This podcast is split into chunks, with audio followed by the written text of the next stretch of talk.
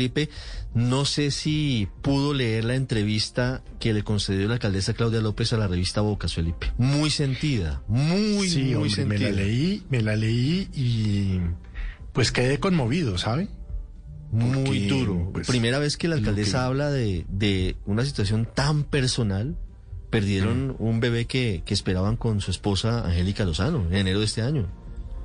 Y fíjese que eso también tiene que ver con el tema mediático, con el tema de redes. Acuérdese que la alcaldesa, eh, empezando el tercer pico, segundo tercer pico, no me acuerdo bien cuál fue el pico, decidió tomarse unos días de vacaciones.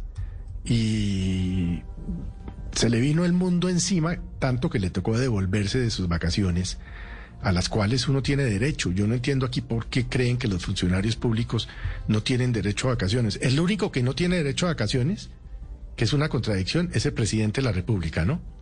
Es Bueno, cierto. Es Le cierto. tocó devolverse, dice la alcaldesa, pues por la presión mediática y eso pudo haber influido en el hecho de que Angélica Lozano, su esposa, perdió el bebé. Sí, es una Por historia el estrés, por profundamente el- dolorosa. la presión. Por, por todo lo que estuvo en ese momento presentándose en Bogotá. Ese, fue un momento difícil, además, porque coincidió con eh, la audiencia para la revocatoria de su mandato. Fue muy tensionante. ¿Qué más dice en la entrevista de la alcaldesa Claudia López Ricardo González? Hola Ricardo, buenos días. Pues sí, señor, es una revelación que hace la alcaldesa Claudia López en esta entrevista con la revista Bocas, tanto así que la misma entrevista eh, dice, da cuenta de que a través de ese texto se enteran eh, su mamá y la mamá de Angélica Lozano que estuvieron a punto de ser abuelas. La historia de ellas empieza en eh, 2019, eh, por, por lo menos las durante la época en que 2019 eh, se casaron, recuerda usted Ricardo, el 16 de diciembre ya se casaron, desde ese momento ellas públicamente decían que querían ser mamás. Lo que cuenta la alcaldesa Claudia López en esta entrevista es que hicieron varios intentos, esto fue una inseminación y que finalmente en diciembre les había funcionado, estamos hablando ya de diciembre de 2020. Le leo textualmente lo que dice Claudia López, quedamos embarazadas, entonces nos dijimos, bueno, ¿qué es esta felicidad? Paremos una semana y se armó todo este escándalo porque iba a parar en un momento en el que las cosas se pusieron peor de lo que esperábamos, lo que estaba contando Felipe del inicio del segundo pico de la pandemia. Se puso muy difícil la situación en Bogotá, tuvimos que volver, la palera fue infinita, dice la alcaldesa Claudia López, y perdimos el bebé. Uno en todo caso nunca sabe si finalmente iba a pasar, pero es difícil tener un bebé en medio de semejante palera, fue muy doloroso, yo no me repuesto porque el dolor es proporcional a la ilusión, cuenta la alcaldesa en esta entrevista. Todo sucedió, usted lo estaba contando Ricardo, el 25 de enero, que ese día fue la audiencia de la alcaldesa Claudia López, que duró eh, un par de horas ante el Consejo Nacional Electoral. Dice ella que eh, la senadora Angélica Lozano va ese día a urgencias, va ese día al médico porque no se estaba sintiendo muy mal y solo hasta la noche le dice a la alcaldesa que había perdido el bebé, que no iban a eh, ser mamás en esta ocasión, aunque dice ella que el sueño lo mantiene, dice que quiere tener a su hijo en Bogotá, que quiere que viva en Bogotá y que disfrute la Bogotá que ella va a dejar como alcaldesa, dice al final de la entrevista que ojalá, ojalá se pueda dar. Sin embargo, Ricardo, la entrevista también tiene muchos temas políticos, vale la pena que le den una mirada porque además de este debate que por supuesto se abre, que dice Felipe sobre el descanso de los funcionarios públicos,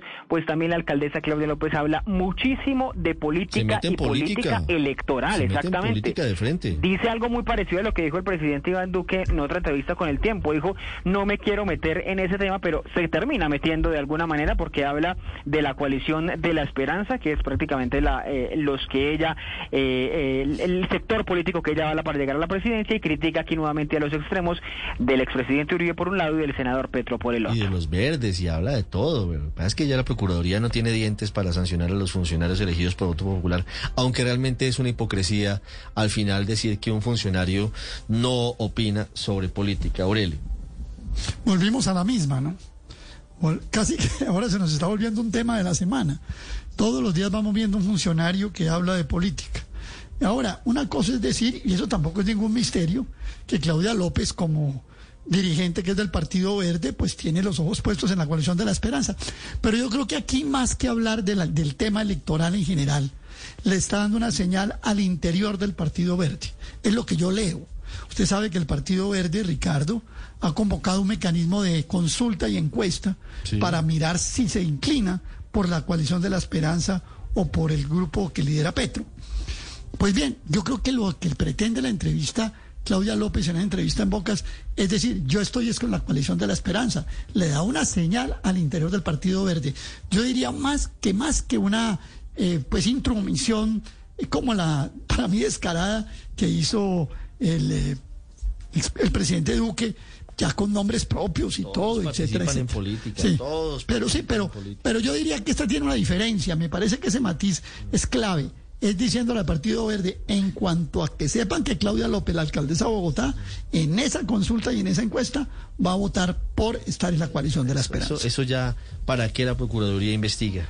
recuerden que no tiene hoy los dientes por el asunto de la sentencia de la Corte Interamericana de Derechos Humanos. Caso Gustavo Petro. 9.59 minutos. Estás escuchando Blue Radio.